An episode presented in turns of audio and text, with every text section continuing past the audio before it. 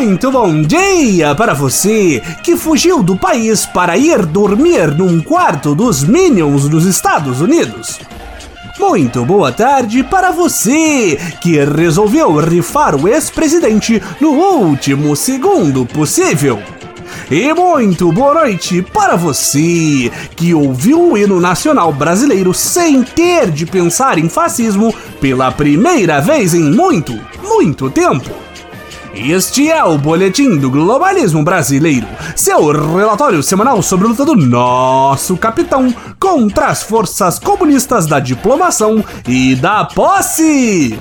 Toda semana a gente traz para você aquilo que nem o seu grupo de Zap Zap mostra. Então, não saia daí!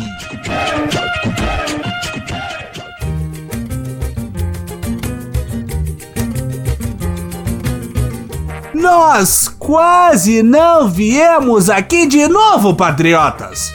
Como os bilhões de homens e mulheres de bem que acampavam na frente dos quartéis por toda a nação, salvos infiltrados que iam lá roubar nosso churrasco de filé mignon, nós realmente acreditávamos nas correntes de Zap Zap que diziam que o tenebroso Kraken de nove tentáculos seria incapaz de subir a rampa, ouvintes.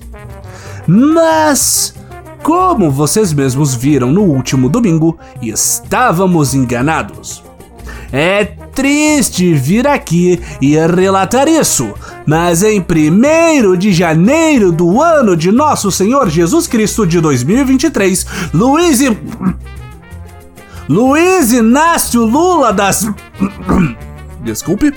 Luiz Inácio Lula da Silva recebeu a faixa e se tornou oficialmente o 39 presidente da República Federativa do Brasil.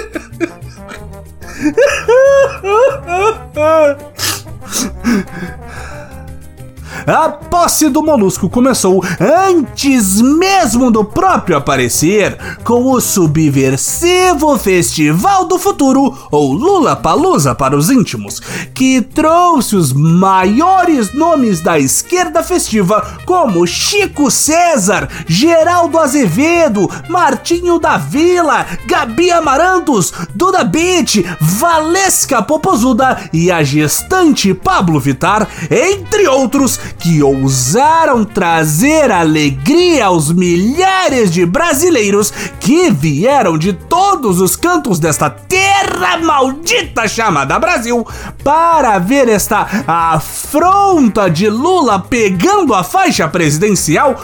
Tudo isso de graça! É claro que tem a Lei Rouanet no meio disso aí, ouvinte! Onde já se viu o artista se apresentar por mero alinhamento político de graça?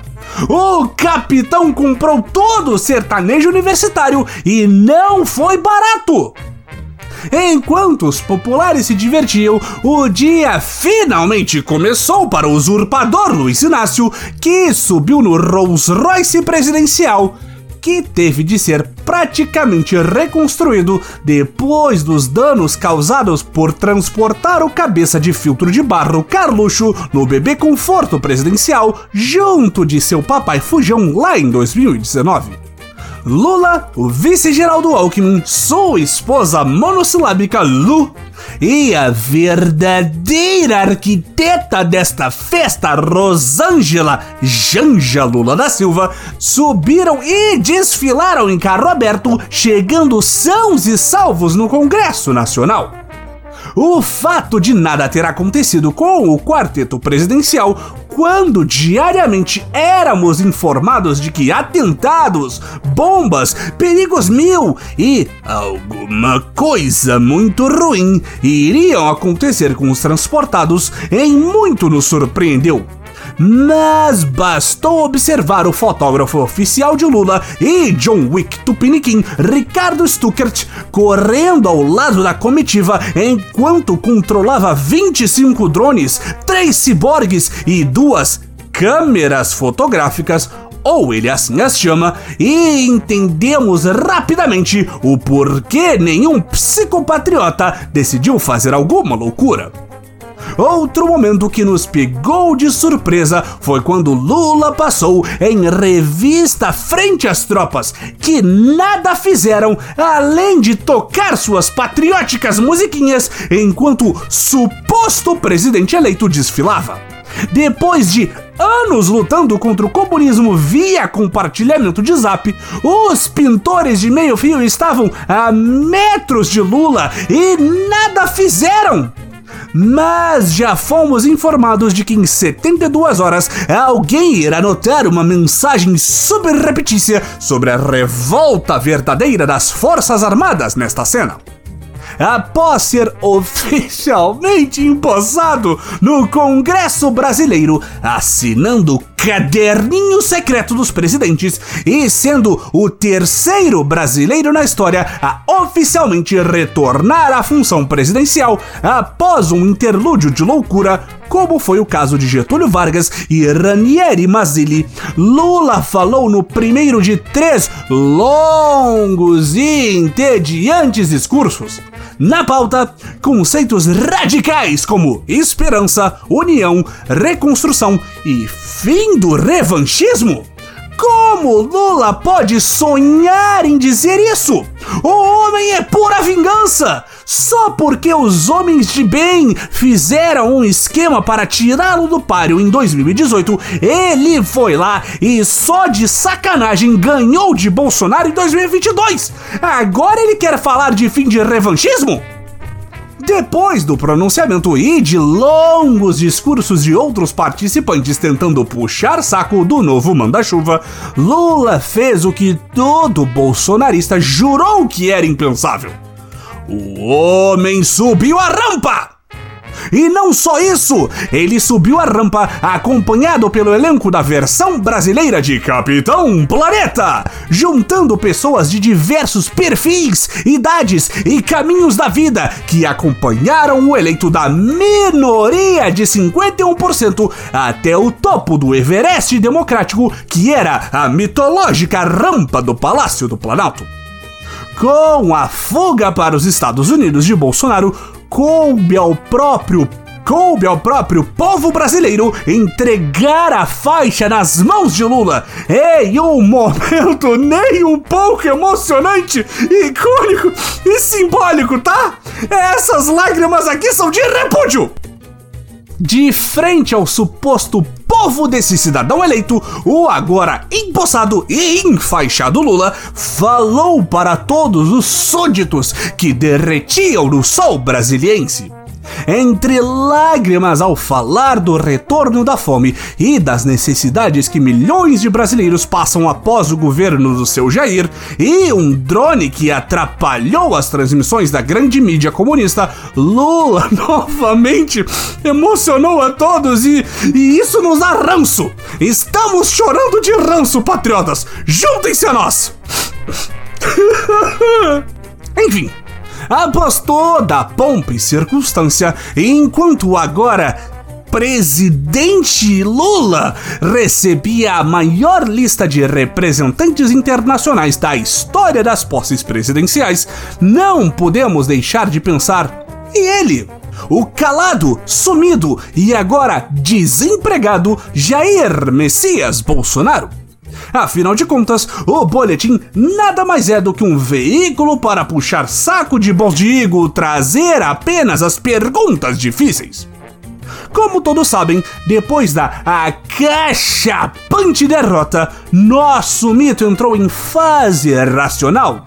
No caso, foi toda uma fase de mais de 60 dias entre a derrota humilhante e a conclusão racional de que era necessário fugir do país antes de perder o foro privilegiado.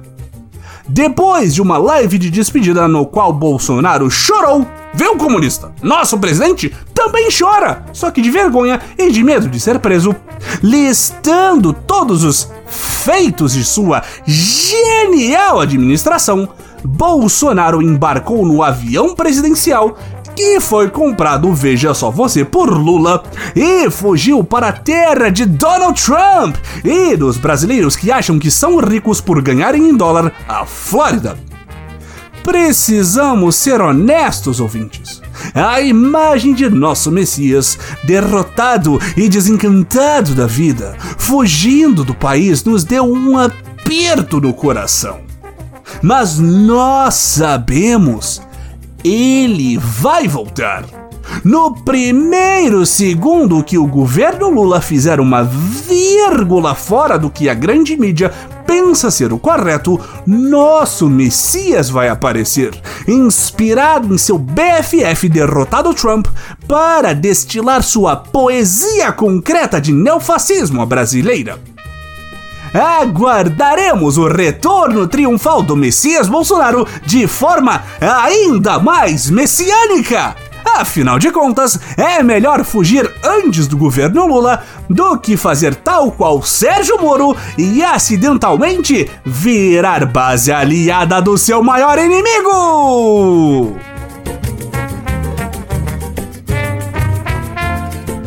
Patriotas, antes de encerrarmos este episódio do Boletim, um aviso. Pela primeira vez em 192 episódios, o Boletim está falando diretamente de um governo não patriótico da extremíssima esquerda que defende conceitos revolucionários e comunistas como acabar com a fome no país de novo e buscar dar ao brasileiro uma razão para sorrir. Por isso, nosso Patriótico Podcast vai entrar em um temporário hiato para que possamos nos preparar e reformular para a ditadura Lulu-Alckmin marxista na qual agora vivemos. Não se preocupem, patriotas! O boletim voltará maior, melhor e defendendo o direito dos verdadeiros patriotas de ouvir toda sorte de absurdo em paz. Fique ligado em nossas redes sociais para nosso glorioso retorno para esta nova fase.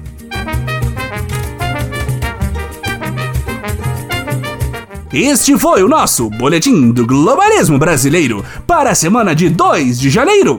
Envie sua sugestão ou crítica para o nosso perfil em arroba boletim B no Twitter. E fique ligado em nossas próximas notícias globalistas. Se possível, ajude a espalhar a palavra do Boletim, avaliando nosso humilde programa no seu aplicativo de podcast preferido, cometendo um patriótico compartilhamento de nosso programa e considerando apoiar nossa campanha de financiamento coletivo em padrim.com.br barra Boletim do Globalismo Brasileiro. Tudo junto. E lembre-se, democracia para sempre, acima de tudo, Brasil! Acima de todos!